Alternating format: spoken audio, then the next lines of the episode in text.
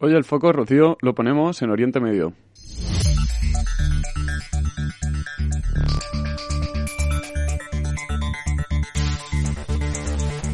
Para ser más concretos, en Emiratos Árabes Unidos, un país que está despuntando en lo que va de año en materia de salidas a bolsa.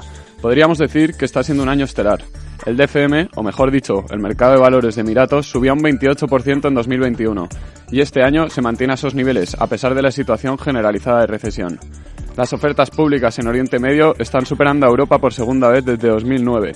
Esto se debe al interés del mercado internacional en el país, ya que las políticas de los bancos centrales, la inflación y la guerra de Rusia han arruinado las ofertas públicas en casi todo el mundo.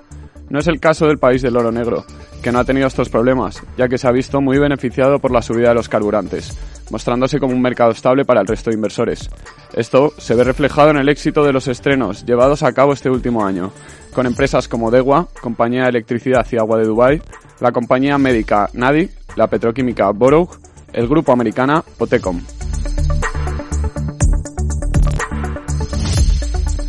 Bien, en este pequeño pero intenso recorrido en lo que va de año, se lanzan dos nuevas empresas a oferta pública. Por un lado, la tecnológica 2P, que buscará un valor de un billón de dólares, y por otro lado, la empresa de cables Riyadh Cables Group, que podría recaudar 400 millones con la oferta. Las salidas al mercado en Oriente Medio han supuesto la recaudación de 16.400 millones en lo que va de año. Es posible que sea el mejor año de su historia en materia referente a salidas a bolsa. De las 33 salidas de este año, 22 tuvieron lugar en los Emiratos Árabes. Y es que, a pesar de la situación un tanto sombría en los mercados, Oriente Medio sigue con el frenesí de las ofertas públicas. Y por lo pronto, parece que esto va a seguir así.